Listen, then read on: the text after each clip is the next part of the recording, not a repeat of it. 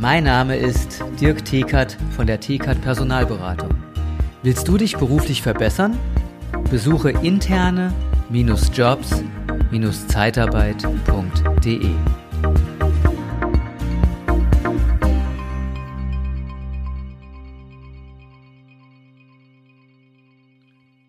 Ich habe in der Zeit, als ich Niederlassungsleiter und Disponent und Regionalleiter war, immer Angst gehabt vor zwei Dingen. Und eine Sache wird heute hier im Podcast besprochen, und zwar das Auswahlverschulden. Und das zweite ist ähm, die Überlassung ins Behauptgewerbe.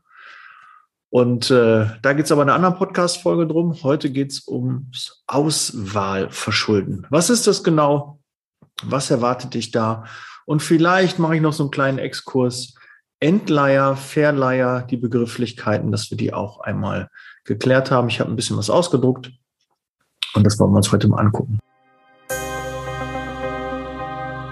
Liebe Zeitarbeit, der Podcast mit Daniel Müller.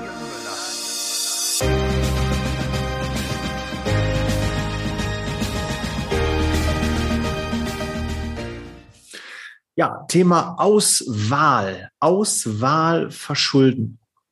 Ja, im Endeffekt heißt es nichts anderes, ist schon mal erstmal keine Rechtsberatung, aber so ähm, ist es mir äh, zugetragen worden, so haben wir es gehandelt. Beim Auswahlverschulden hast du eine falsche Auswahl getroffen bei der Belassung von Mitarbeitern. Um mal ganz einfach zu sprechen. Der Kunde ruft bei dir an und sagt, ich hätte gerne einen Elektriker. Ja, der soll das und das machen, der soll die und die Tätigkeit machen. Und du machst den Arbeitnehmerbelastungsvertrag fertig und schreibst rein Anlagen, Elektroniker als Beispiel. So. Und jetzt stellt sich raus, der ist Gärtner, hm, Heizungsbauer, äh, Staplerfahrer, aber der hat nicht diese Qualifikation. Und dann ist ganz klar, dass du als Personaldienstleister, als Mitarbeiter einer Zeitarbeitsfirma, hast du ein Auswahlverschulden. Und dann bist du haftbar zu machen. Ja. Und dementsprechend habe ich immer Angst davor gehabt. Scheiße, weil im Tagesgeschäft, du kennst das, kann es mal passieren. Ja, es muss irgendwie schnell gehen und dann wird dir zugetragen, ja, ist das ein Elektriker? Ja, ja, ist der, genau.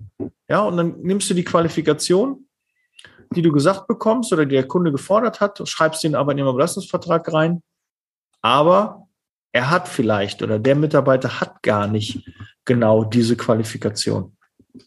Und dann hast du ein Problem. Wenn nichts passiert, ist das alles, ne, ist ja nichts passiert, ja. Aber wenn was passiert und gerade wenn es ja einen Schaden gibt, dann hast du ein Riesenproblem. Und deshalb ist es so wichtig, das Auswahlverfahren für deine Mitarbeiter richtig zu machen.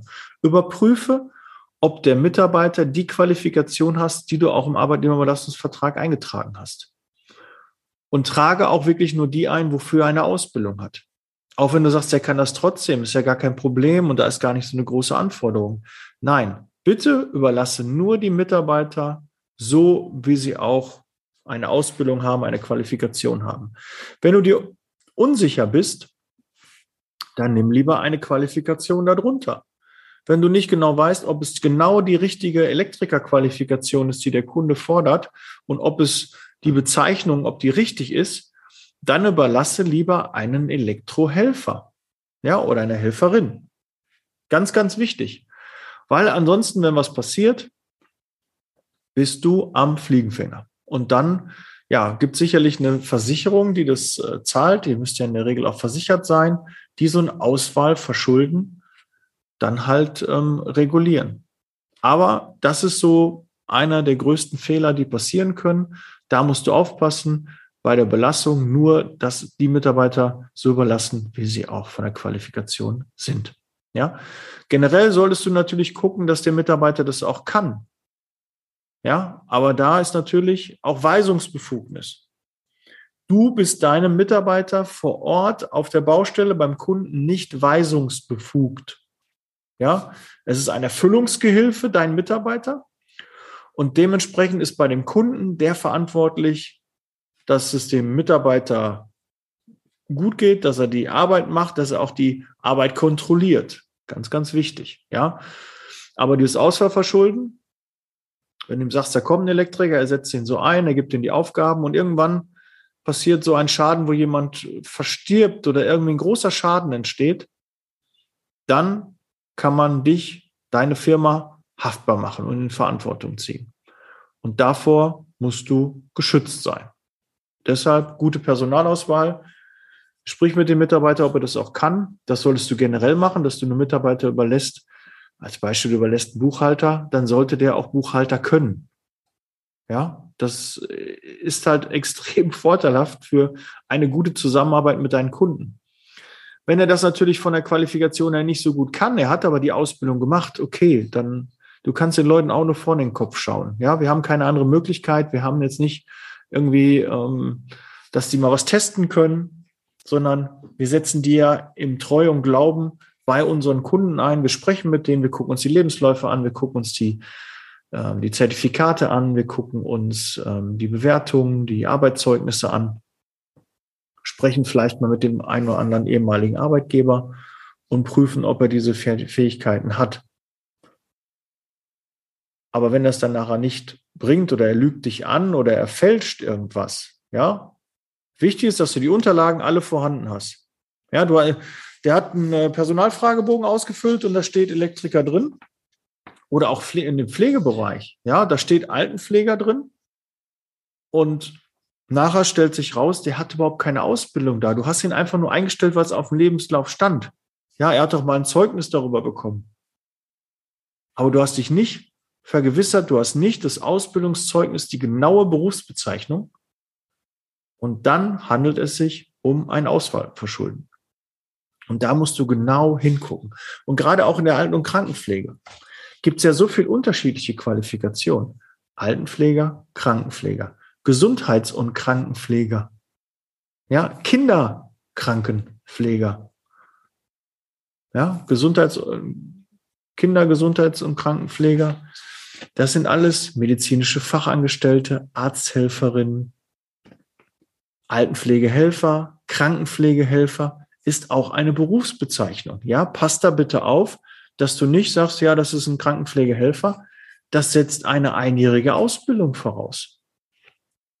Und auch wenn er so ein Zertifikat für LG1, LG2 hat und du dir nicht sicher bist, ob er das wirklich hat, ob das anerkannt ist, ja, auch gerade bei Altenpflegehelfer, da passiert so oft für Altenpflegehelfer, das ist ja so eine allgemeine Bezeichnung. Ja, es gibt da auch eine einjährige Ausbildung in dem Bereich.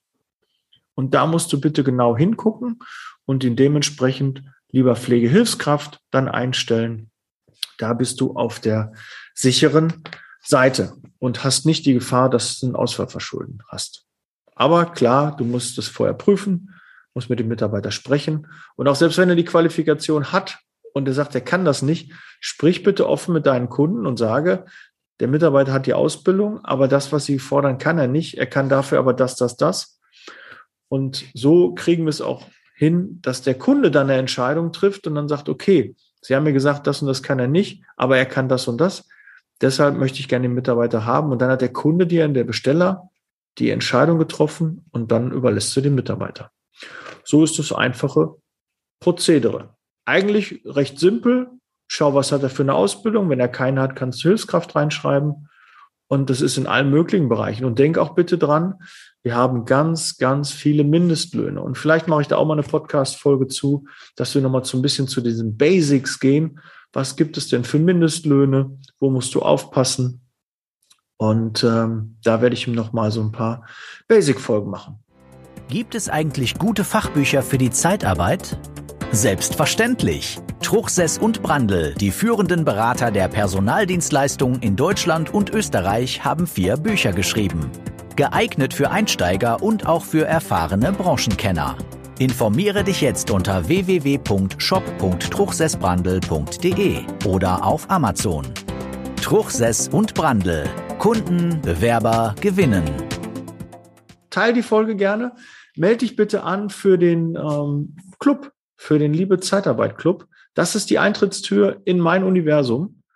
Es gibt einen eigenen Mitgliederbereich, wo Checklisten, wo Newsletter ähm, verfügbar sind. Ich werde auch den einen oder anderen Online-Kurs dort einstellen und es wird eine Facebook-Gruppe geben. Es wird einmal im Monat ein persönliches äh, Meet and Greet mit mir geben und einmal im Quartal treffen wir uns auch richtig persönlich, nicht nur online per Zoom, sondern dann auch wirklich offline irgendwo in der Mitte von Deutschland, damit jeder auch irgendwie eine gute Erreichbarkeit hat. Und dann tauschen wir uns mal aus. Ihr kommt ganz nah an mich ran. Könnt mir Fragen stellen, Ideen für eine neue Podcast-Folge, Wünsche äußern. Ich freue mich da richtig drauf. Dann seid ihr nicht mehr so anonym, sondern dann könnt ihr euch mit mir austauschen. Und ich habe jetzt ein bisschen mehr Zeit. Und deshalb freue ich mich sehr darauf. Melde dich an, geh auf meine Homepage, guck in den Show Notes, da gibt es auf jeden Fall auch einen Link dazu. That's Leasing Baby. Ich bin raus. Das soll es erstmal gewesen sein zu Auswahl verschulden. Ich guck mal, ob ich noch irgendwas führt eine unzureichende Prüfung zur Überlassung eines unqualifizierten Zeitarbeitsnehmers und verursacht dieser aufgrund der fehlenden Qualifikation einen ökonomischen Schaden, so muss das genau heißen, ist etwa eine lange, längere Einarbeitung nötig, die zu Verzögerung führt, haftet das Zeitarbeitsunternehmen. Ja, das habe ich ja gerade auch so ein bisschen in meinen Worten. So, ich habe das da im Internet hier gefunden, dass ich das auch nochmal richtig wiedergebe. Und äh, um das Ausfallverschulden vorzubeugen, testen professionelle Personaldienstleister potenzielle Mitarbeiter ausführlich. Ja, das ist eine gute Empfehlung. Das habe ich hier bei Damen, Damen äh, Zeitarbeit gefunden. Und vielen Dank, dass ihr das zusammengestellt habt. Sehr, sehr schön, gut auf den Punkt gebracht. Und ja, so minimiert man das Risiko von Fehlbesetzung. Gute Anmerkung. So, aber wir wollten ja noch äh, Entleiher. Das habe ich bei Wikipedia gefunden, dass wir nochmal die Begrifflichkeiten Verleiher, das ist der Arbeitgeber. Ja, das sind in dem Fall wir als Zeitarbeitsunternehmen, sind der Verleiher. Wir verleihen, entleihen den Mitarbeiter an den Kunden und der Entleiher ist der Kunde. Ja, das ist auch diese Dreiecksbeziehung, wo alle mal von reden. Verleiher, Zeitarbeitsunternehmen, Entleiher, das ist der Kunde und der Mitarbeiter. Der Leiharbeitnehmer. Ein schlimmes Wort. Ein schlimmes, schlimmes Wort. Da müssen wir auch dringend ans Wording dran. Und äh, ja, der Entleiher hat eine Fürsorgepflicht. Der Verleiher gegenüber dem Leiharbeiter, Arbeitnehmer hat eine Treuepflicht.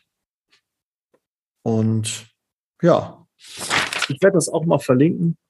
Wikipedia. Ne? Ihr habt ja hier bei YouTube mal reinstellen, da seht ihr alles. Ich hoffe, das ist bei euch lesbar. Ich sehe das gerade nur auf dem Kopf, aber bei euch wird das wahrscheinlich gut zu lesen sein. Und äh, wenn ihr das gerne haben möchtet, schickt mir einfach eine WhatsApp-Nachricht und dann bekommt ihr das. Also Verleiher sind wir als Zeitarbeitsunternehmen und Entleiher sind die Kunden. Und wer Leiharbeitnehmer sind, das muss ich dir, glaube ich, nicht erklären, das sind unsere Mitarbeiter. Ja, so, hätte ich fast vergessen. Aber gut, dass ich mir Notizen gemacht habe.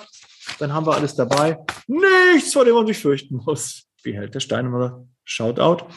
Und äh, nicht ärgern, nur wundern, bleib gesund. Ich freue mich auf den nächsten Podcast. Wenn es darum geht, woran erkennst du, dass du eventuell einen Mitarbeiter ins Bauhauptgewerbe überlässt oder eine Firma hast, die zum Bauhauptgewerbe gehört? Darum wird es in der nächsten Podcast-Folge gehen. Bis dann. Ciao.